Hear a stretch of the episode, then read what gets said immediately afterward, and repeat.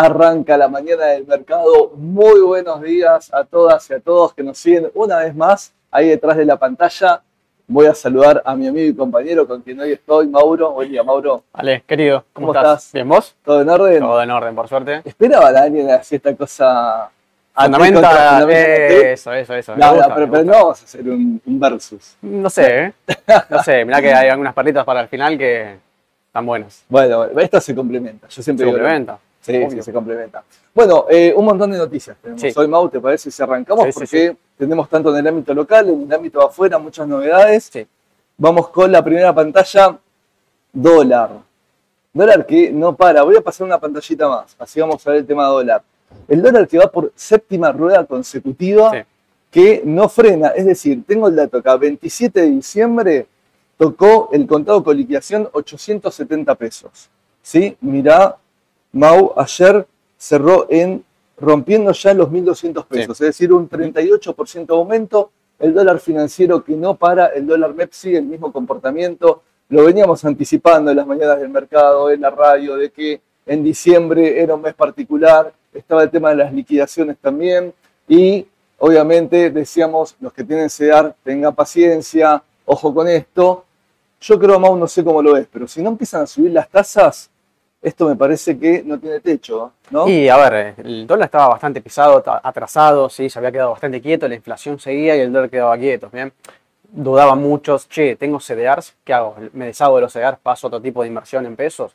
Bueno, esto queda demostrado que siempre hay que tener una cobertura en dólares, el de Totalmente. cambio financiero. Es, en realidad estaba demasiado atrasado, no había pegado un salto eh, raro, porque el dólar generalmente viene teniendo una tendencia hace tiempo alcista. Entonces, bueno, había tocado mil y pico, luego bajó, quedó en 800, 800 y algo, y bueno, ahora es un poco lo que el mercado quizás tenía como expectativa, ¿no? Decíamos con, con Edu la semana pasada, este, este tope ¿no? marcado por fórmula, en virtud también del dólar oficial, con este crawling del 2%, pero digo, iba a ir a buscar ese dólar, de a poco iba subiendo, ir a buscar ese dólar, que es un dólar de alguna manera regulado y topeado, de alguna Claro. forma decirlo, Ujú. y fíjate que cada vez nos vamos acercando, se empiezan a generar más brecha con el dólar oficial, es decir, eh, Trabajo No Sol le mostraba días pasados los gráficos de cómo se achicó la brecha, que estamos con una brecha muy chica, algo que está buenísimo, que el mercado busca, pero difícil de sostener en el tiempo. Bueno, la brecha ahora ya estamos en el 40% aproximadamente con Sí. el dólar oficial.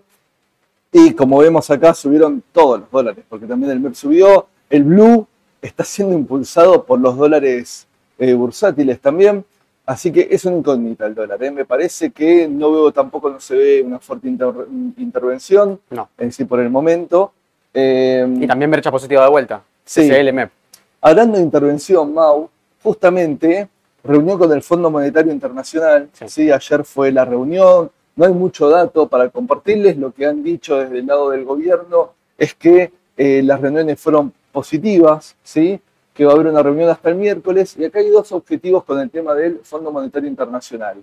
Uno es rever o reestructurar los puntos del contrato, ¿sí? los covenants, como se le dice, las Sí. cláusulas, porque no, no las venimos cumpliendo y van a ser difíciles de cumplir en esta transición todavía.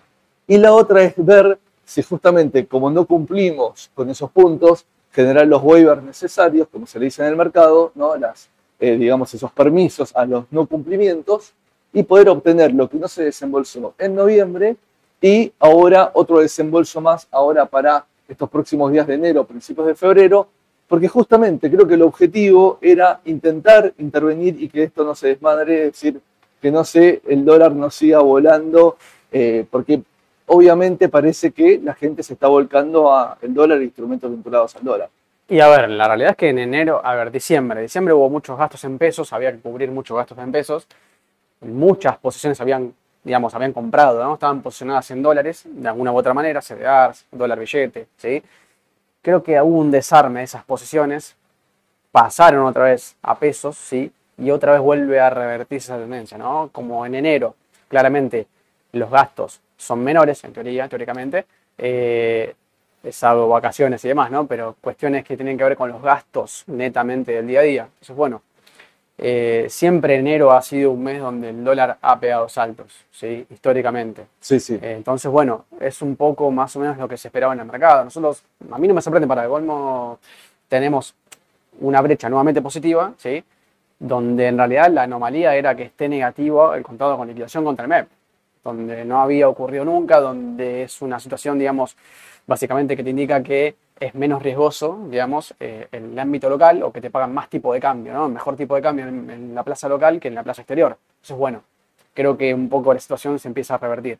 Siempre decimos, ¿no? Que el dólar para el argentino, para verlo físicamente en el exterior, en un sí. país donde te pone trabas o limitaciones para sacar los, los dólares, porque en realidad no tenemos dólares, claro. ¿sí? Justamente hace que el mercado te haga saber una especie de viaje, una especie de costo de sacar el dólar al exterior. Bueno, justamente por eso lo que explicaba Mauro, que el contado con liquidación históricamente siempre estuvo por arriba del MEP y que me parece que la intervención o las liquidaciones apresuradas de muchos sectores por el tema de eh, el porcentaje CCL, el porcentaje oficial y por sectores que no tenían retenciones que querían apurarse a liquidar, generó que en diciembre esa brecha haya sido distinta a lo normal. Exacto. Pero siempre entiendan que lo habitual y normal es un 3, 4% por encima, más o menos, ¿no? A veces se ha ido mucho más arriba cuando hemos tenido volatilidad o muchas otras cuestiones y obviamente también se desregula, como explicábamos recién en diciembre, con, esto, con estos puntos que mencionábamos.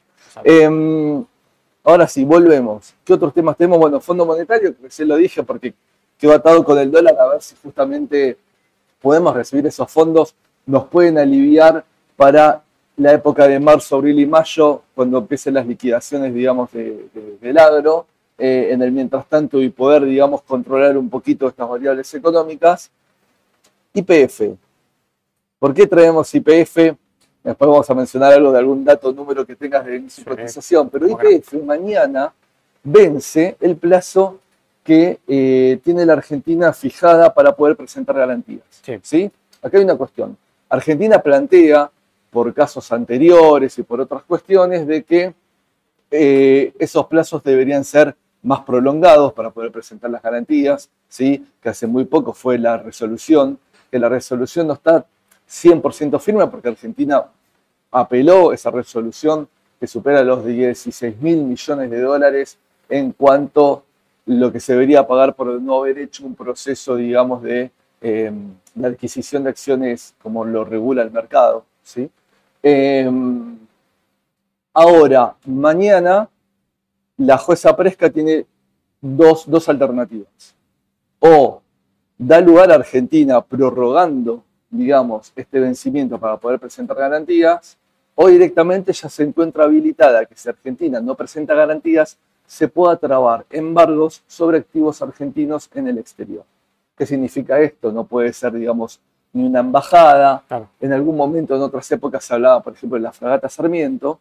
¿Y por qué traigo esta colación? Porque pueden ser activos propios de IPF, digo, por, por el, digamos, coletazo que le puede pegar a, a IPF esto, si bien el, el problema es del Estado Nacional, pero pueden ser activos de IPF, ¿sí?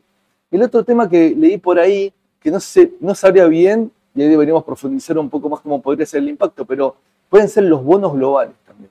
Es decir, los bonos globales soberanos argentinos podrían entrar en, en, embargo si la jueza lo, lo, dictara. Obviamente, teniéndolo en tenedor privado, no sé, no sé digamos, cómo, cómo sería eso, honestamente, en la práctica. Pero bueno, he leído que es una posibilidad. Activos argentinos en el mundo, debe haber, algunos son intocables, como dije antes, una embajada, algunos depósitos en algunos bancos tampoco se pueden tocar, si no todo activo argentino por el mundo es embargable, pero bueno, mañana está esta decisión que podría indirectamente, de alguna forma decirlo, pegarle a IPF. Reitero, el problema es del Estado Nacional, pero IPF, digamos, no deja estar relacionada, porque fue un tema con ella justamente en, en este punto. Por, por eso traigo el tema de IPF, porque es importante, ¿sí? Eh, en cuanto a los números, viste, IPF pegó un, una subida muy importante por selecciones, después empezó a regular y bajó, y ya anda ahí en una zona crítica como para definir, ¿no?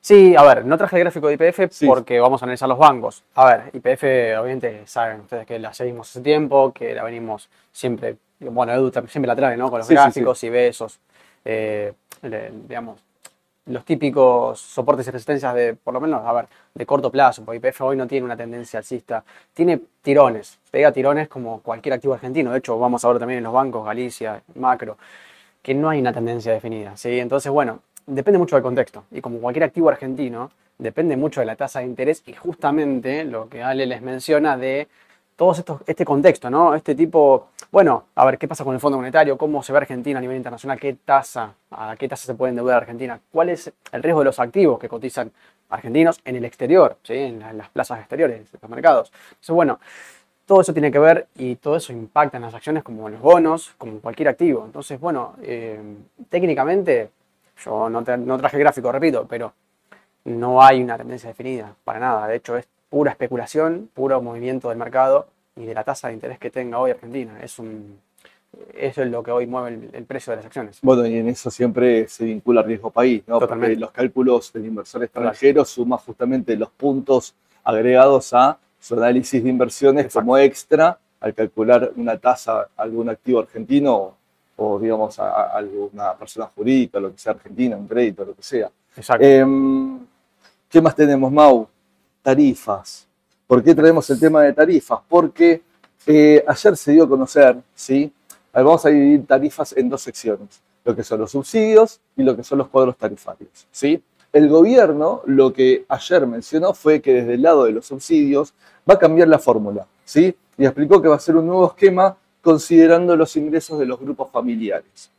Por otro lado, están las audiencias en las cuales se va a tratar los cuadros tarifarios, ¿sí? en lo que las empresas del sector, generación, transmisión, distribución, tanto eléctrica como gas, hacen planteos. ¿sí? La mayoría de las empresas lo que están planteando es que se puedan indexar los ingresos, las tarifas, en relación a la inflación.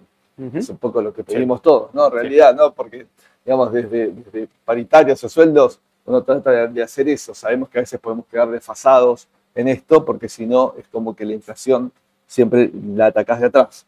Pero eh, eso es lo que estaban pidiendo. Así que eso es parte de las audiencias públicas. Pero sí, las tarifas, los subsidios se van a ir eliminando. La gente que realmente lo necesita aclararon que va a seguir estando. Por eso van a considerar el tema de los ingresos eh, familiares por unidad. Eh, así que esas son las novedades que tenemos en el tema tarifario. Recuerden que el tema subsidios, que es lo que ayer hablaron, no impactaría de lleno en sí en las empresas, sí el tema del cuadro tarifario que se va a tratar de las audiencias. Como ayer se deslizó la posición y el trabajo que hicieron las de gas, ¿no? Naturgy y Metrogas, eh, digamos, respecto al, planteo, aparte mostraron toda una fórmula técnica de actualización, mostraron su variación de costos, hicieron todo un informe, ¿sí? Eso trascendió en el pedido para las audiencias y ayer Metro, Metrogas era un papel que fue de los que más subió del Merval. ¿sí? Ayer repasamos, Mau, grandes estrellas y perdedores del Merval. Total. Mirgor y Metrogas. Mirgor 16% arriba, Metrogas 19%. Sí. Mirgor que justamente hablábamos con Edu la semana pasada, que no nos gustaba mucho por un tema, primero del consumo, ¿sí? porque si vamos a enfriar la economía y el consumo son bienes no de canasta básica, forma, forma de decirlo, no digo suntuarios, pero eh, digamos, eso hace que, eh, que podría haberse afectado a Mirgor. Y lo mismo la apertura de las importaciones. Ahora, el mercado fue absorbiendo esto, ¿sí? Mirgor había bajado bastante, habrá encontrado su piso, habrá encontrado que otros activos, como por ejemplo grandes perdedores de ayer, Habana y Ternium con menos 3%, Habana menos 8%, Habana viene dos ruedas bajando, hayan dicho, bueno, cambiemos de activo. este que subió mucho, vamos a este que bajó, algo que es muy común en el mercado, ¿no? Eh, y en los papeles generales del, general se observa mucho. Eh, así que podríamos encontrar un comportamiento ahí de Mirgor, no hay nada puntual ni especial, por lo menos en cuanto a que le pueda impactar de manera positiva, creo que estamos en el mismo escenario, pero Mirgor está teniendo un despegue en las últimas dos ruedas importantes. Texar, a pesar de la baja de ayer, Mau, yo sigo creyendo en esa compañía, me parece que para mí está en un buen precio para entrar tengan en cuenta que tiene una posición de activos en dólares mucho más grande que los pasivos que le pueden generar buenos resultados en el balance, en el próximo balance, considerando el balance anterior, ¿no? Es decir, yo me baso eh, en eso. Y Habana, que había sido una figura, Habana que había explotado y había volado por arriba. A ver, voy a dar mi opinión de Habana, por lo menos de lo fundamental. Para mí estaba pasada de rosca Habana, ¿sí? Es decir, está dando casi un price earnings cercano a los 100 años, 90 y pico de años. Es decir, un valor de capitalización de 400 millones contra 4 millones que gana la compañía, más o menos aproximadamente, Claro. redondeando, está pasada de rosca. Pero como vos decís siempre, el mercado opera por Expectativas. expectativas, exactamente. Y Habana tiene expectativas muy altas. Ha pasado con Tesla, ¿no? Price earnings arriba de 200 años. Sí, sí. Habana tiene perspectivas de un crecimiento orgánico fuerte, hay todo un plan para llevarlo a cabo importante.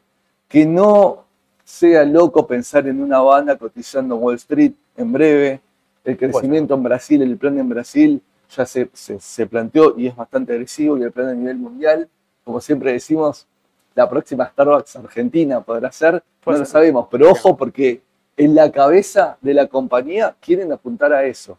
Entonces esta expectativa hace que esté sobredimensionada los indicadores porque hay un futuro que va a ser distinto a la actividad normal y habitual que venía trayendo la empresa. Ese es el punto de por qué capaz Habana está sobre- sobrepasada de precio. Así que ojo, eso por un lado y esta corrección, pero por otro lado tampoco matemos la expectativa porque el que quiere comprar y realmente la empresa materializa esto que estoy diciendo, va a decir, ah, vieron cuando yo compré Habana cuando estaba allá abajo, Claro. Tal cual. eh, es, eh, eso es lo que pasó con Habana ya. Tema subsidio, tema Habana. Lelix, ¿viste? Estuviste Lelix. diciendo, desaparecen. Desaparecen Ya esta semana, Mm. creo que entre hoy y el jueves ya desaparece el stock de Lelix, tanto que hemos hablado años, eh, tiempos pasados del tema de las Lelix. Eh, bueno, se licúan. Ahora voy a decir otra cosa, ¿no? Así como se licúan, sepamos que los pases Eso aumentaron, claro, Eso te iba a decir. 26 billones de pesos. ¿sí? Exactamente. Los pases es algo normal y habitual entre bancos y el Banco Central, pero tuvieron un crecimiento sobredimensionado por la salida del ELIX a este tipo de activos, ¿sí? Pero el stock del ELIX se licúa. Este punto que ya veníamos tratando se licúa. Em, algunos indicadores, ¿sí? Económicos, Mau, así vamos a pasar ya al tema que, que nos tienen. Vale. Construcción mensual, estos datos del INDEC, ¿eh? se queda ayer, Sí. menos 2,2%, negativo interanual menos 2,1%, y lo que es industria interanual menos 5%. ¿sí? Caída de la actividad económica, caída de la construcción. Ojo los que tienen comprado Loma, lo decíamos la otra vez, para muy largo plazo, si lo compraron barato, quédenselo, a bancarla, pero en el corto para entrar, creo que vamos a tener un 2024 difícil para pensar en la construcción tema de obra pública, ya sabemos cuál es la idea o la posición. Así que me parece que desde ese lado, eh, digamos, la veo media complicada. Complicado, sí. ¿Hablas un poquito de Estados Unidos? Obvio. Datos, no sé, ¿qué, qué te de Estados Unidos para compartir? Bueno, a ver. eh, el mercado un poco le está entrando un poco en duda, ¿no? El mercado, a ver, Estados Unidos subió muchísimo el año pasado, los tres índices, el Nasdaq por sobre todo, arriba de un 40, 50%, si no me equivoco, durante el año. Le sacó mucha ventaja al Standard Poor's y ni hablar al Dow Jones, ¿eh? al industrial. Entonces, bueno, a ver, el mercado un poco con un, en un contexto de inflación, ¿sí? Inflación 3%, 4%, fue bajando la inflación. El objetivo de la Reserva Federal es un 2% anual, ¿sí? No está lejos, ¿bien? Ahora, ¿qué espera el mercado para este año, para este 2024? Bueno, una expectativa de, por lo menos, no subas de tasa de interés. No digo bajas de tasa de interés, ¿eh? que es el precio del dinero en la economía, básicamente. Lo que hace la Reserva Federal es poner un rango, ¿sí? Un rango de, de porcentajes, ¿sí? 5, 5,5, 5,5, 5,75. Generalmente se maneja en 25 puntos básicos, más o menos, ¿sí? Entonces dice, bueno, eh, dio a entender la Reserva Federal como que este año no se iba a mover ese rango. ¿sí? Lo que no quiere decir es que la tasa no baje. ¿bien? La tasa puede bajar. Lo que pasa es que, bueno, el rango en el cual se mueve, dio a entender la, Fed, la Reserva Federal, eh, Powell, que no, no debería moverse, ¿sí? no debería modificarse. Ahora, si me preguntas a mí, ¿ves un escenario de tasas más bajas? Yo te digo que el primer semestre no lo veo tan viable. ¿sí? A ver, el mercado cuando obviamente hay un cre- el crédito es más barato, cuando el crédito es más barato, la tasa de interés baja, obviamente que se hace menos atractivo el depósito ¿sí? a la tasa de interés. Por ende, el mercado financiero absorbe toda esa liquidez con tasas bajas, ¿sí? con tasas cercanas, bueno, ni hablar con tasa al 0%, como estuvo Estados Unidos, Sí, sí. que generalmente suele tener problemas a la larga. No es una política monetaria muy viable a largo plazo porque Bueno, justamente, fíjate lo que pasó con los bancos regionales el año pasado, a enero del 2023. Tuvieron un exceso de apalancamiento, ¿sí? un exceso, eh, bueno, y después un problema de solvencia, ¿sí? un problema de liquidez de solvencia que tuvieron, obviamente que los bancos eh, grandes, las grandes corporaciones tuvieron que salir a rescatar. ¿sí? Sí, con mucha posición de activos con bonos soberanos con tasas altas. Exactamente. Entonces, bueno, a ver, eh, la realidad es que cuando cambia totalmente la política monetaria, digamos, en seis meses, en menos de un año, bueno, hay que ver qué tipo de posición toman los bancos. Y por eso también traje el sector financiero de Estados Unidos. Ahora lo vamos a ver. Lo vamos, a ver. Eh, particularmente tres grandes bancos para que veamos si es una posibilidad o no y qué es lo que viene haciendo cada banco, cada activo a lo largo no solamente del año pasado, ¿sí? lo que venían haciendo antes, ¿sí? cómo cayeron. Y es un sector que quizás, quizás esté atrasado con respecto a lo tecnológico, que fue lo que más subió. Bueno, eh, Estados Unidos hoy, yo te diría, no, no veo una tendencia que cambie, veo todavía un mercado alcista. Pero no ves ahora en el corto una corrección. Bueno, ahí está hoy, hoy, los futuros caían. Ahí está el tema. Ahí está el tema. La tendencia principal de Estados Unidos yo no la veo cambiando creo que va a haber un mercado alcista en 2024. No veo, por lo menos de lo que yo vi en los gráficos, no hay ningún indicio que me, diga, me hace ruido esto, quizás podría empezar a dar una vuelta, una debilidad de tendencia, no. Pero sí en el corto plazo, y lo vamos a ver en los bancos ahora, yo creo que espero una corrección de los tres índices. El tecnológico se adelantó. Sí, es decir, la semana pasada estuvieron corrigiendo varios papeles del tecnológico. Eh, ayer empezaron a despegar casi todos de nuevo. Sí. Es decir, yo ayer en mi panel tecnológico estaba prácticamente verde todos los papeles. Sí, también impulsado un poco por Nvidia, ¿no? Nvidia, bueno, que presentó unos nuevos chips, me parece, digamos, eh, que, fueron tomados la noticia bastante bien por el mercado y por el sector y por los idóneos de, la parte tecnológica. Muy buena noticia de Nvidia. Es una gran empresa Nvidia, pero gran empresa Nvidia. Es muy volátil para lo que es la parte de las acciones, etcétera. Pero cuando tiene alguna baja importante Nvidia, puede ser un gran punto para tenerlo en la cartera e incorporarlo en la cartera, porque a nivel de inteligencia artificial, un montón de cuestiones que para mí va por ahí la mano, está como ahí un pasito adelantada en lo que es la parte de semiconductores, ¿no? Pues en desarrollos de otro tipo de cosas, tenemos a Google, tenemos hasta mismo Apple, tenemos un montón de, Meta, ¿sí? un montón de otras empresas que están eh, en la lucha con esos eh, desarrollos en, plena competencia. Pero bueno, muy, bueno lo que, lo que marcas de Estados Unidos. Está muy bueno ver tu visión de largo plazo. Yo coincido con vos, Mau. Me parece que, que va a ser un buen 2024 a pesar de todo, a pesar de la última acta de la semana pasada que enfriaron un poquito la cuestión. Yo lo veo igual. Creo que eh, ayer lo decía en la radio eh, a Yeleni Pri, ¿no? una corrección es sana y es natural, ¿sí? Es normal. Eh, me parece que es normal en, el mercado y hasta necesaria muchas veces. Sí. Em, así que también desaparece una visión de corto, aunque ayer yo pensé que tecnológico corrigió un poquito más y ya disparó de nuevo, así que a veces nos sorprende un poquito eh, Estados Unidos. Em, tema Bitcoin. Al final, ayer, ayer digamos, ya está inscripto el ETF del spot del Bitcoin, ¿sí? En lo que es, eh, digamos, el ticket es HODL, para los que están ahí esperando las noticias atrás, en la empresa clearing del Nasdaq, que se llama DTCC. ¿sí? Falta un puntapié final, que es eh, como el último visto bueno final de la SEC, ¿sí? para ya salir eh, por completo ahí en la cotización en el mercado, en lo que es en Nasdaq, en lo que es en Estados Unidos. ¿sí? Em, esta noticia puede ser positiva. Es el primer ETF no tras fideicomiso, sino ETF, como se entiende. Hay ahí una cuestión técnica media compleja para explicarles, pero no es lo mismo. ¿sí? Que podría que cotiza en Estados Unidos de, Bitcoin Spot, es decir, al ser Bitcoin Spot es muy cercano, muy pegadito al precio del Bitcoin. Claro. El spot es el precio de mercado, el, precio, el precio a hoy. Exactamente. no el futuro. No, y con una.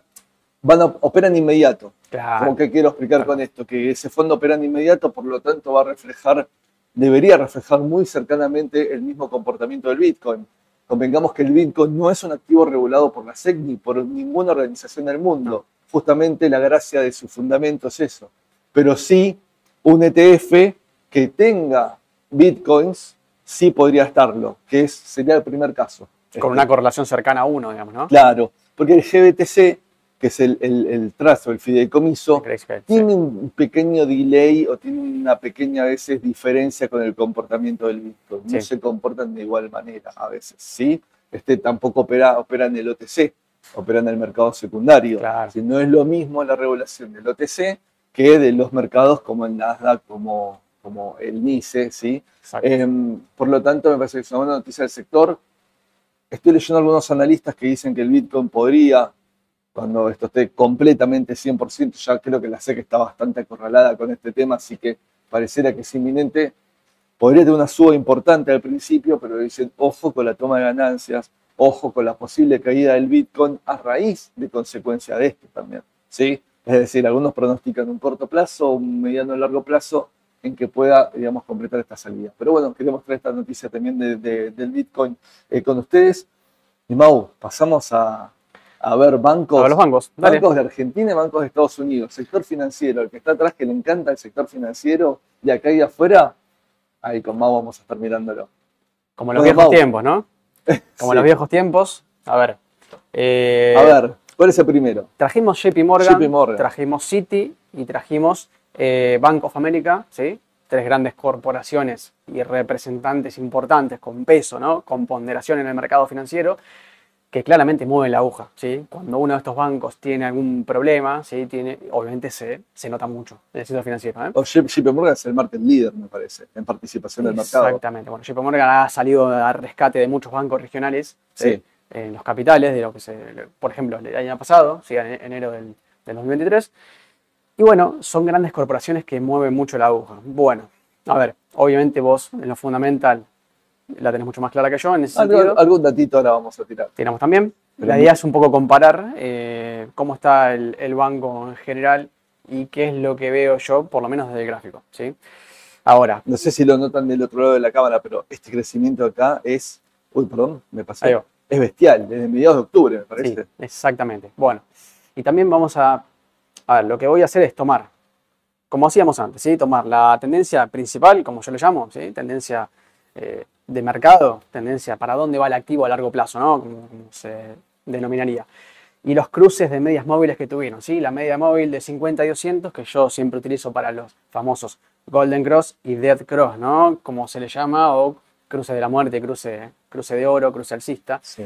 donde te demuestra que Que, que puede marcar una tendencia estos cruces. en realidad los cruces, claro, dice, bueno, Los de 50 y 200. exactamente, generalmente no falla en tendencias bien marcadas, ¿eh? no, no en laterales, pero en tendencias bien marcadas funciona y dice, bueno, este activo me, de una manera prolongada, por lo menos, voy a tener una tendencia alcista y sé que no me va a fallar, ¿sí? Entonces, bueno, fíjate que se cumple. Esto fue con la caída del coronavirus, después vuelve a cruzarse y tuvimos prácticamente desde mediados del 2020, ¿sí? hasta mediados del 2022, cuando después empieza a caer Estados Unidos a fines, ¿sí? después del segundo semestre, fíjate que los bancos adelantaron, porque Estados Unidos, a ver, los Estados Unidos cayó durante 2022, tuvo una caída importante eh, el mercado, pero ¿qué pasaba? Los bancos, en este caso JP Morgan, empezó a caer después, ¿sí? O sea, tuvo un atraso en ese sentido en la cotización, ¿bien? Del mercado. No siguió una correlación contra todo el mercado. Fíjate qué pasó, el cruce de, de bajista, digamos, ¿no? Por así decirlo, de tendencia bajista, ocurre recién más o menos a mitad de 2022, ¿sí? La primera parte fue toda una tendencia alcista, desprolija, pero bastante alcista. Y tenemos también después, bueno, cuando la Fed empieza a torcer la política monetaria, la inflación empieza a ser. la- el pico máximo de inflación de Estados Unidos fue 9% en junio del 2022. Sí. ¿sí? O sea que tenemos, justamente coincide más o menos con la fecha, el pico máximo de inflación con la caída del activo en el mercado. ¿sí? Y no antes. Entonces, Buen dato. ese. Claro, justo el pico máximo que fue un 9%, que fue una locura para ellos, 9% es impensado para Estados Unidos, para acá es normal, pero para ellos es impensado, tuvo un pico máximo justo cuando el activo empieza a dar tendencia bajista, ¿sí? o más o menos en esa época. Ahora, la pregunta puede ser de muchos del otro lado, es, pero ¿cómo con una suba de tasas no se ve beneficiado de los bancos? Bueno, yo creo a priori de que lo que te mata es la actividad, es decir, el banco por transacción, trans- eh, transaccionalidad, digamos, opera con volumen, generando crédito, etcétera. Exacto. Si subimos las tasas, me enfrías la economía, no me tomas el crédito, no estoy generando negocios. ¿Pasa por ahí la cuestión? Yo creo que pasa un poco por ahí, creo que los bancos siempre ganan, ¿sí? en cualquier parte del mundo, los bancos siempre tienden a ganar. Lo que pasa es que tienden a ganar un poco más, un poco menos. ¿sí? Y yo creo que con la baja de tasas, obviamente que va a reactivar la economía. Yo creo que la tasa de interés más o menos se mueve en, en torno a un 4%, un 3%, ¿sí? Más o menos, un poquito más abajo de lo que está ahora. No sé si la va a bajar tanto, pero por lo menos un 4%, ¿sí? Que le bajen un 1 anual. Creo que el banco se está empezando a adelantar, ¿sí? Los bancos se empiezan a adelantar. El JP Morgan, a partir de mitad de año del 2000, esto es, perdón, fin de año del 2022, Sí. Cuando Estados Unidos justamente revierte la tendencia, nuevamente empieza a dar cruce alcista, ¿sí? Y el Golden Cross generalmente no falla. Esto es una visión de largo plazo, es una visión de lo que pasó en estos últimos tres años, ¿sí? De 2020, desde la caída del coronavirus y el impulso que tomó. Yo acá tomé Fibonacci para marcar simplemente los niveles de soporte y resistencia. ¿Por qué? Porque el retroceso que pegó JP Morgan, en este caso, fue un retroceso más de lo que yo esperaba. En realidad hizo una especie de ruido en los eh, 0,618, que es el retroceso, digamos, por excelencia, ¿no? De manual, hasta donde debería retroceder después de un impulso. El impulso fue este, luego del coronavirus. Bien. Cuando retrocede el activo y llega prácticamente a 0,7860, o sea, baja un 78% de FIBO, ¿sí? de los números de Fibonacci, yo tomé directamente desde ahí. ¿sí? El- esto es como una onda correctiva, es una onda correctiva dentro de la tendencia alcista. Y de hecho, prácticamente me lo está demostrando y lo está confirmando con el cruce de medias móviles. ¿sí? Entonces yo puedo ahora dedicarme solamente a mirar esta parte del gráfico. ¿sí? Y de hecho, creo que lo tenemos, si no me equivoco, acá, JP Morgan. Entonces, dicho esto, esta es la última parte. ¿eh? Esta es la última parte. Sí. A ver, ahí va. Es esto. Es esta parte Es- acá. claro, ahora lo traigo un poco más amplio, ¿sí? Para analizar solamente la última, el último tirón, que es lo que dijo Ale, de lo que prácticamente fue una, una tendencia alcista mediano plazo, porque estamos hablando desde noviembre, ¿sí? Llegamos diciembre, enero, eh, o sea, ni siquiera, ni siquiera es una tendencia, sí, pueden llamar una tendencia intermedia, no es una tendencia de corto plazo, pero sí es una tendencia intermedia. Entonces, de este último tirón que tuvo desde noviembre, noviembre y diciembre, prácticamente dos meses, yo dije, bueno, dejemos el análisis de Fibonacci de un lado, el largo placista, y vamos al corto plazo, que también se puede medir. Bien, entonces, primero tenemos un activo súper sobrecomprado, acá no traje la estocástica, pero está súper sobrecomprado. Tenemos el DMI, que es el indicador, digamos, de fuerza de tendencia, de una tendencia prácticamente corta, porque son 14 ruedas de promedio, entonces se utilizaría más en tendencias, en impulsos cortos. Yo por lo menos lo utilizo así. ¿sí? Y da bastante resultado, porque de hecho está por arriba, muy por arriba de 40. 40 es el valor de referencia. ¿Para qué? Para decirme, bueno, ¿afloja la tendencia de corto plazo o no afloja? Bueno, por ahora se mantiene firme. Pero ¿qué pasa? MACD también está súper. Sí, está muy MACD está, comprado. y está empezando a... Yo no sé si será un hook o un, digamos, como cuando se pegan las medias móviles de MACD, que se llama hook, o si es un cruce bajista de MACD. Bueno, por ahora está Acá, en el histograma se va viendo como de a poquito va aflojando Afloja. la parte del MACD, ¿no? Perdón, Sí, eh, ahí, el anterior. me parece. Ahí va. Entonces, siguiendo la lógica y yo tomando de mínimo a máximo, hipotético porque todavía no corrigió, porque esto se tiene que hacer cuando el activo empieza a corregir efectivamente, yo anticipándome dije, bueno, tomo un tramo, este último tramo, y lo mido por FIBO, ¿sí? Y entonces analicé las posibles caídas o las posibles correcciones que podría tener JP Morgan en el corto plazo. Y esto está bueno porque sé que hay muchos que operan en el corto plazo y les va a servir mucho más que ver todo el grafiquito. No, y esto es lo que están esperando del otro lado. Exactamente. ¿Qué puede pasar esperando. con JP Morgan? Bueno, yo pronostico si efectivamente 173, 175 quizás, que creo que es este, si no me equivoco, es un techo de corto plazo, la corrección se podría dar, midiendo por FIBO, entre 158 dólares y 149 dólares. Estamos hablando de un menos 6% y un 13% de corrección, que sería totalmente normal. Ahora, uno dice, ve el gráfico este y dice, uff, se desploma. No, no se desploma porque la tendencia para mí continúa al alza, la tendencia principal. Ahora, la corrección que yo espero de corto plazo después de todo este tirón Sí. es más o menos entre 158.80 y 149.80, más o menos en torno a los 150 dólares. Yo coincido con vos, me parece que puede tener un primer retroceso por AT a este nivel que lo estás marcando, me cuesta verlo, pero por contexto fundamental y porque lo que hablamos al principio del 2024, que pueda llegar a un segundo retroceso, como lo estás marcando acá, Sí. que fíjate que coincide con una zona histórica, digamos, de, desde gráfico, Exacto. ¿no? Estamos hablando, esto es bien chartista, de, de- de resistencias, Sí. que ahora podrían ser soportes, pero me la juego más con este pico de acá, que estaría coincidiendo con el primer retroceso de FIBO que vos tenés. Me parece que para que se produzca Puede esto ser. tiene que haber ya todo un contexto Puede ser. distinto. Es decir, tendríamos que estar volviendo a subir tasas, diciendo que el incremento de la economía se va a mantener o va a ser. Sí. Es decir, no, no teníamos que estar generando expectativas positivas en Estados Unidos, a mi forma de verlo desde lo fundamental, digo, ¿eh? para que haya un retroceso ahora casi del 14%.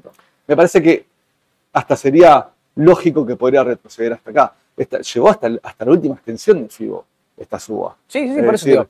El pico máximo sería, por ejemplo, el próximo, la próxima resistencia por el análisis anterior. de Fibonacci, 175. Más o menos. Y sí. no da más que ahí. Y yo creo que no.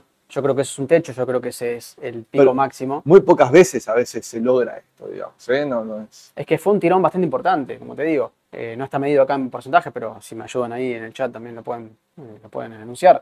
Eh, sin correcciones prácticamente. Porque fíjate que las velas rojas prácticamente solo la de acá fue un descanso y después siguió. Entonces, eh, yo si tuviese que jugármela, te diría que 150 dólares y sería lo mejor.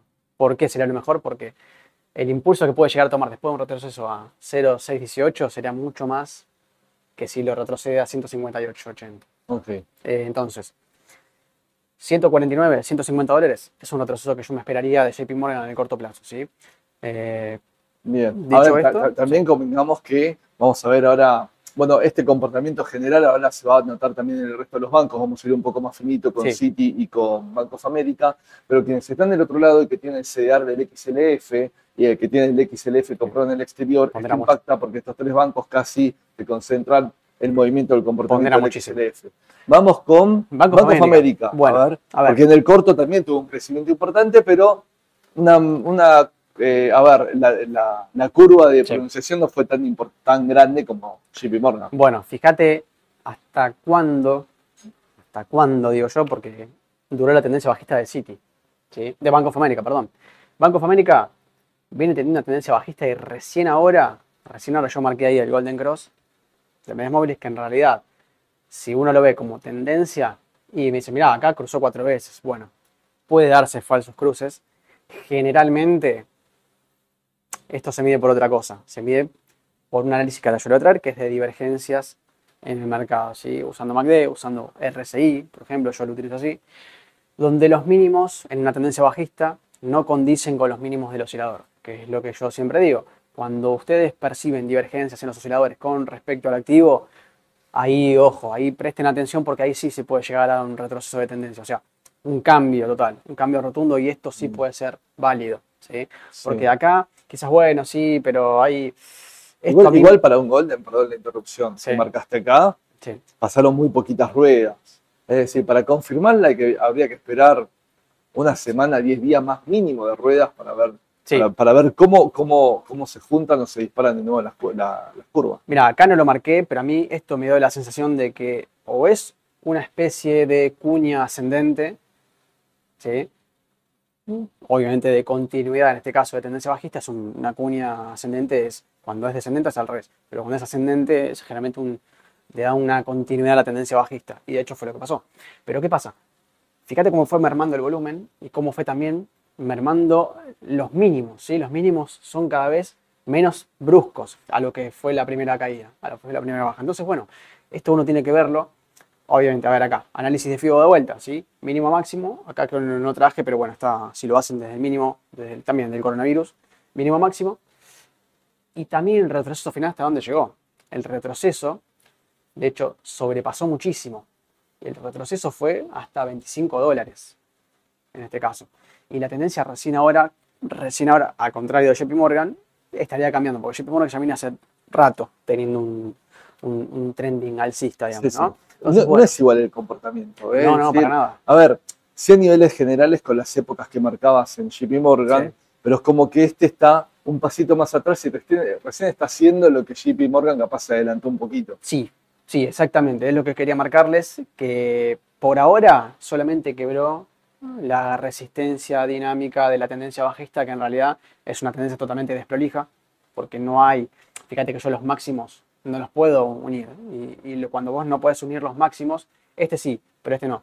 Entonces, cuando vos no podés unir los máximos en una tendencia bajista, no hay que forzarlos, y si no hay una unificación total de toda la tendencia, y es débil, ¿sí? Es débil en realidad propia de la volatilidad del activo. Pero fíjate que ahora recién empezó a quebrar la tendencia o la línea de tendencia. Igual pueden trazar un abanico y puede ser la línea de abanico, eh, pueden ser tres líneas de tendencia quebradas y recién después de la tercera se confirmaría el cambio. Vamos a ver si confirma acá, ¿eh? pero bueno, el crecimiento sí estuvo, fue importante también, coincide con JP Morgan. JP Morgan fue más pronunciado, más sostenido.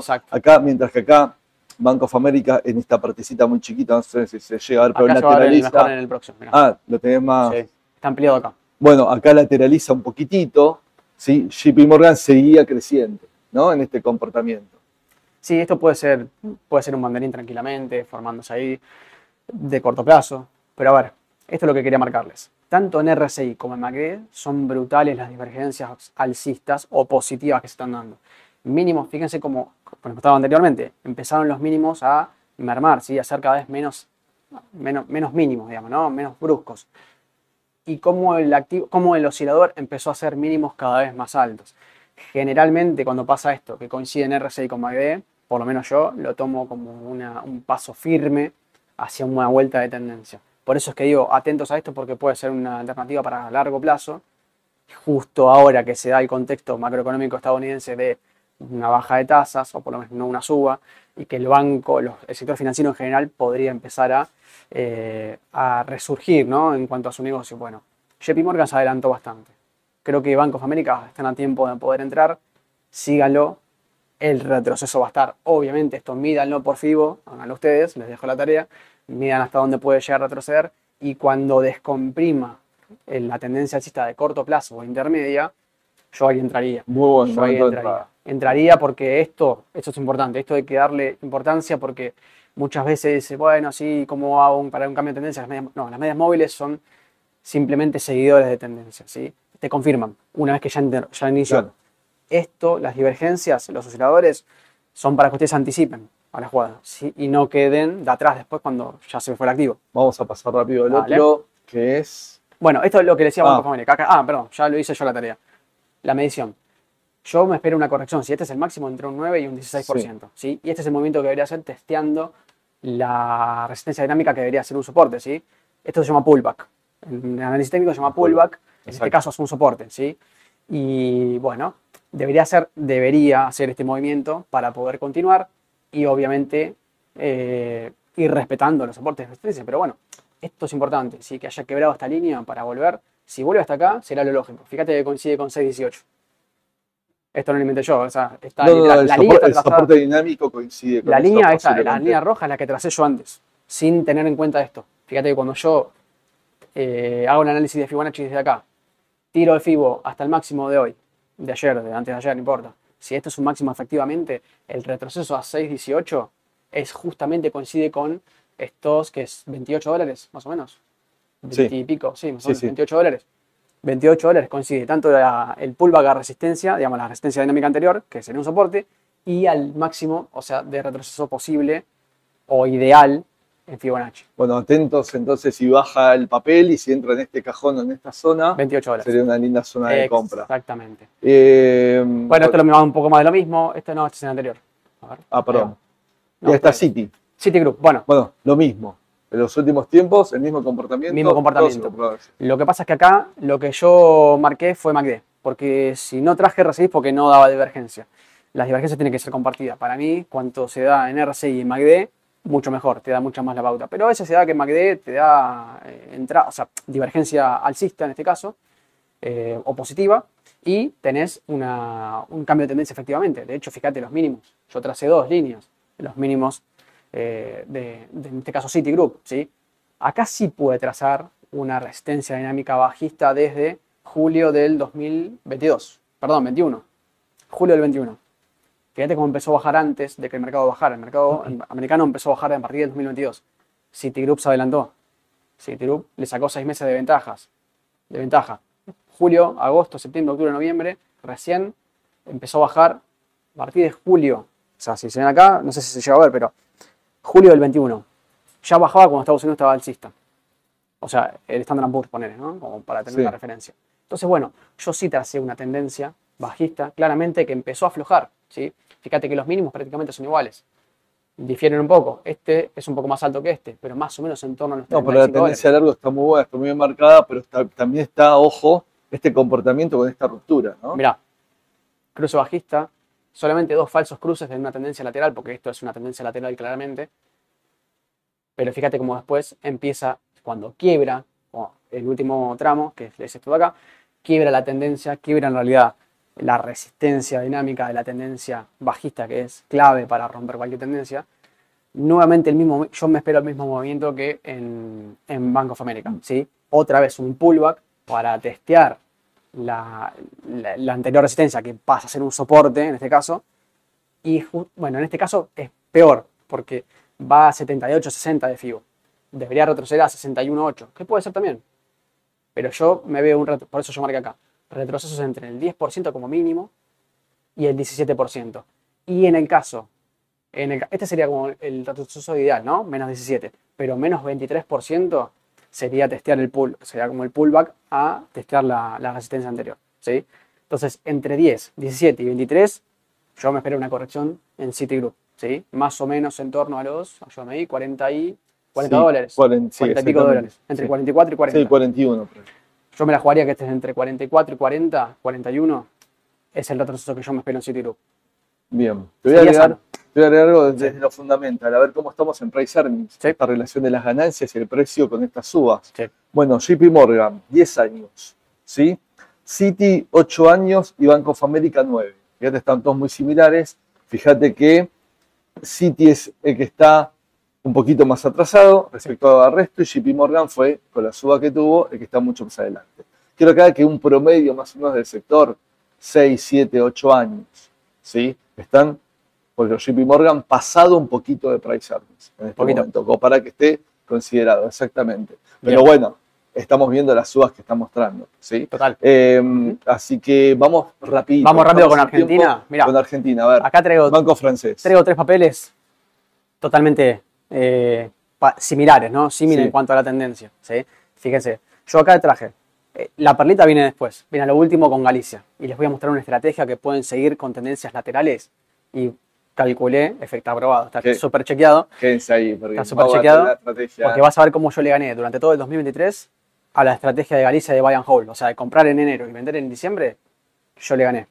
Le gané con esta estrategia y es efectiva en tendencias laterales y volátiles. Bien. Bueno, marcando, esto sirve para cualquiera de los tres, pero lo voy a ver en Galicia para, que, para no hacer demasiado, si no vamos a estar tres horas con vivo. Ahora, eh, ban- esto es banco francés, tendencia superlateral de largo plazo sí. y de corto plazo, evidentemente, volatilidad tenés de sobra. Entre 6 dólares y 5 se mueve, ahora justo está en una especie de soporte intermedio, yo acá la marqué con línea punteada, pero tranquilamente podría volver a 2.20 en el caso de que Argentina eh, haya otro desbande. No. ¿sí? Exactamente, que no acompañe el contexto. 3.75 y 2.20. Se va a mover ahí el activo. Bien. Eh, esto tengan en cuenta para lo próximo. ¿sí? Esto vamos a pasar rápido. Esto es BBVA. Bueno, está descomprimido toda la, la baja. ¿sí? El MACD está descomprimido todavía, Sí. pero el estocástico se va a quedar un poco más abajo. Así que yo me espero todavía. Si no lateraliza, seguirá bajando y seguramente busque 3.75 en el caso de que sea una baja muy brusca. ¿Puede frenar antes? Sí, puede buscar un intermedio antes. O lateralizará, calculo yo, más o menos en torno a los 5 dólares. Bien. Macro. Macro idem. Macro, que Es compró un- Itaú hace poquito. Es muy similar el gráfico. Fíjate que es muy similar. Son tendencias desde el 2020 laterales. Vienen haciendo, se mueven por tramos. ¿sí? También que es una tendencia, si yo fuerzo como el anterior, igual, aplica también. Los mínimos van a ver que no van a poder trazar una especie de línea de tendencia muy forzada, porque prácticamente este mínimo es similar a este mínimo, ¿sí? 17 dólares, 17 y pico. ¿Lo pueden trazar la línea de soporte, de soporte dinámico para una tendencia alcista? Sí, me cuesta creer que sea una tendencia alcista por el contexto argentino. Entonces, siguiendo la lógica, 22 dólares sería como una especie de soporte de corto plazo. Todavía tiene que descomprimir MACD. MACD todavía está formando un histograma. Por ende, si, si ustedes, acá justamente forcé la línea de, de soporte dinámico para que vean cómo muchas veces lo vence. El vencimiento de esta, o sea, la perforación del, del soporte dinámico puede ser hasta un 3% y es normal, ¿sí? 3, 4%. De manual es normal. Y puede volver a la tendencia, de hecho, fíjate cómo lo hizo. Ahora, no me da la sensación a mí que sea una tendencia por el contexto argentino, ¿sí? Vamos a ver qué pasa con los bancos, vamos a ver qué pasa con las ERIX y con... Bueno, yo te voy a tirar un dato, un dato medio rumor. El gobierno se juntó con bancos, ¿sí? Y aparentemente hay reuniones con fondos comunes de inversión. Ojito con esto, porque la pregunta es si están pensando reestructurar la deuda en pesos 2024, digamos. Eh, es un punto, ¿no? Eh, Ojo con esto, porque Ojo sé eso. lo de la reunión con bancos, sé la reunión con el tema de los fondos, ¿sí? Ojo con eso. Así que los que tienen bonos indexables en pesos, Claro. 2024, no estoy llevando ningún tipo de, de- de- de corrida ni nada por el estilo, lejos de eso, pero hay reuniones, están tratando de descomprimir el vencimiento de pesos 2024, solo atenti, ahí estar, digamos, un poquito informado con esos en ese sentido. Macro a mí, para el que quiera asumir a riesgo bancos, que es un grupo especial, no es para todo el mundo, ¿sí? Porque para mí es, si Argentina es volátil y riesgo, los bancos siempre están un escalón más arriba, lo vuelvo a reiterar. A mí me gusta macro. En lo que va del año fue de los bancos de los que más bajó. El Sí. año arrancó hace poquito. Pero digo, para el que hace el cálculo finito, cuesta un 9% y pico en dólares abajo, dos puntos más abajo que Galicia, por darte un ejemplo. ¿sí? Sí. Es un banco que me gusta. Si tiene este mínimo retroceso y el que quiere, reitero, asumir este riesgo, me parece que sería un papel para, para que puedan entrar. ¿sí? Yo ahí marqué lo- las posibles bajas que, o correcciones que tendría en todo caso. Eh, me parece un poco exagerado 35, para mí va en torno a un 15 más o menos. No, pero entendamos, a ver, este es un análisis chartista, yo lo voy a separar un poco de lo que hiciste Estados Unidos, Mau, y esta es una opinión mía, no Sí. es que voy en contra del análisis técnico, vos sabes que no, pero sí, ojo, porque en realidad el activo argentino está más sensible No, vale. a la noticia, a la medida económica, al DNU sí, al DNU no, a la ley sí, a la ley no, sí, los vaivenes van a ir más por ese lado. Es, en- es análisis que- macroeconómico que otra cosa. Siempre sirve en un gráfico Obvio. y siempre sirve una herramienta más para tener en cuenta esto. Sí, es un dato ahí. Pero nada que ver con Estados Unidos, que podríamos aplicar un poquito más el tema T. Pero digo, acá va a estar sensible al día a día de eso. ¿sí? Totalmente. Y vamos, bueno, a ver, Bueno. a ver el tema de Galicia. Ahí, Galicia. ya cerramos. Sí, ya nos queda poquito tiempo, pero esto lo cerramos ahora. A ver, Galicia, fíjense que el gráfico es similar. ¿sí? Fíjate que el gráfico más o menos es una tendencia que empezó, eh, digamos, alcista. Para mí no. Le cuesta Fíjate. los 19 a Galicia. ¿Cómo le Claro, justamente por eso. Vos tenés un techo, tenés un Sí, piso, tenés un 19 mínimo más o dólares menos en es- 11 dólares. Edu siempre lo dice. Mirá, 11 dólares, le costaba pasarlo, lo pasó, bueno, 14, no, ahora 19. Se mueve por tramos, es como que rompe una resistencia y lateraliza en, en, un, en un rango. ¿sí? Y vos, fíjate que hizo lo mismo. Desde 2020 hasta 2023, prácticamente, tres años lateralizando entre 11 dólares y 5,80, 6 dólares. Entonces, el comportamiento de estos bancos ¿sí? de Argentina es así. ¿sí? Y la resistencia hoy está en 19 dólares. Ahora, ¿qué pasa? Si yo, por ejemplo, y acá viene lo lindo de esto, porque uno puede sacarle provecho a una tendencia lateral, sobre todo en un activo argentino, porque vos decís, está bien, lo fundamental, bárbaro. La tasa de interés, el fondo monetario, sí, te puede, obviamente son, son golpes que te pueden pasar si estás comprado, ¿sí? O si estás líquido y, pasó que te, te pasó el tren, digamos. Pero ¿qué pasa? Sacando eso de lado, yo puedo aprovechar una tendencia lateral con un activo volátil como Galicia, por ejemplo, o cualquiera de los bancos, esto es aplicable a cualquiera. Mira, yo te explico. Esto, Galicia subió, esto del ADR, ¿eh? el ADR en Nueva York, subió un 77% durante el 2023. ¿Sí? Más Sí. o menos. Bueno, esto está calculado desde acá, ¿sí? Desde, eh, perdón, desde Enero. enero. Enero, acá, sí, martes 3 de enero, sí. Enero hasta ahora, hasta el 29 de, de diciembre del año pasado, ¿sí? Del 23. 77% en cálculo si yo compro el activo y me lo quedo. No es nada mal, está bárbaro.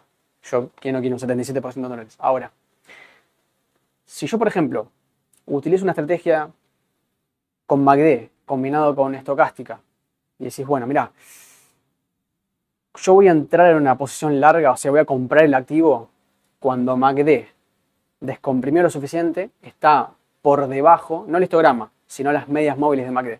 O sea, la señal y el MACD, efectivamente, la señal de MACD y la señal, ¿sí? Antes de que crucen, tienen que estar negativos. Y la estocástica me esté dando sobreventa, efectivamente sobreventa, y se dé esto, yo voy a entrar en el activo, voy a comprar. ¿sí? Si yo, Entonces repasamos MACD en terreno negativo y, estocástica estocástico sobrecomprado. so- sobre, sobrevendido. sobrevendido, perdón, sobrevendido, eh, que esté dando sobreventa, no, sobre- no en zonas de sobreventa, no en zona crítica, que esté dando sobreventa.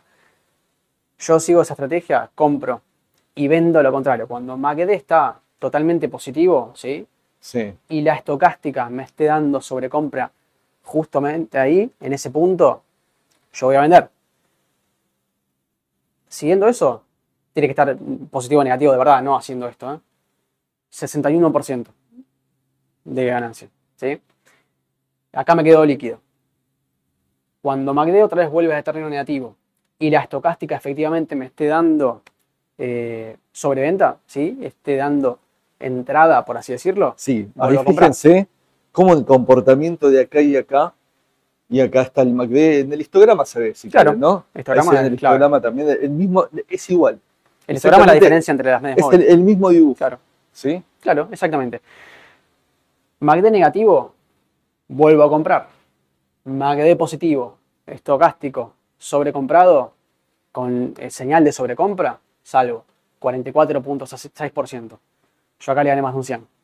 Contra 77.52 de la and hold. Guarden estos dos minutos, grábenlo, eh, porque no siempre eh, nos va a traer perlitas así, Mauro, así que está muy bueno. Mau. Esto lo hice, digamos, lo comparé, chequeé muchos activos Reitero, no en cualquier activo, estamos hablando volátiles y con tendencia lateral. laterales. ¿Sí? Argentina, los bancos en el exterior, por ejemplo, en este caso, espectaculares. Aplica, fíjense, hagan lo mismo para los tres bancos o los cuatro bancos que quieran. Eh, y aplica espectacular. Los tres que vimos recién son ideales. Traje en Galicia para no marearlos, porque si no vamos a estar cuatro horas. No, no. Pero, la realidad es que si uno aplica esta estrategia, funciona. Funciona no en tendencias, sin tendencia. Bien, Sin tendencia, aplíquenlo y después gracias, gracias, Mau. Un placer. Eh, Maru, ¿tenemos dos minutos más para hacer algunas preguntas? Bueno, vamos a ver si tenemos algunas preguntas. Em, uh, no me pasa, ahí está. Miguel, buen día. Tengo bonos duales TDF24. ¿Qué recomiendo? Mantener al vencimiento, venderlos, no sé qué hacer con ellos. Yo, opinión, pasaría a agosto. Todo tuyo. Yo, yo haría un roleo, digamos, digamos, roleo. Yo haría una rotación de posición y me pasaría a agosto. Yo me espero, no sé cuál es el pico máximo de inflación del año, pero yo no me veo un primer semestre con la tasa de inflación cediendo. Bueno, coincido con vos y yo ya no sé si no empiezo en activo ya del 25 para arriba. Atado a lo que hice, dije hace unos segundos atrás, Yo mínimo iría agosto 24. eh, me que la deuda en pesos se salta. Yo no digo que se va a reestructurar, Mm, no lo estoy diciendo, hay charlas sí, y, y- y es a veces lógico decir estos datos, no es opinión, que si tengo algo muy grande, yo no quiero prender la máquina para, para, para imprimir y hay que pagar eso, y se dificulta, no me da 2 más 2, 4. Digo, yo me iría a activos un poquito de más plazo, ¿sí? Sí. Una opinión, digamos, personal. sí. Eh, Adrián Legaspi, un saludo Adrián. Ah, Eh, sí, sí. ¿Cómo ven el aumento del contado con liquidación? ¿Se debe su aumento de la expectativa de inflación y las tasas bajas? Sí, Adrián, coincido, me parece lo que decíamos antes, me parece que está atrasado el dólar.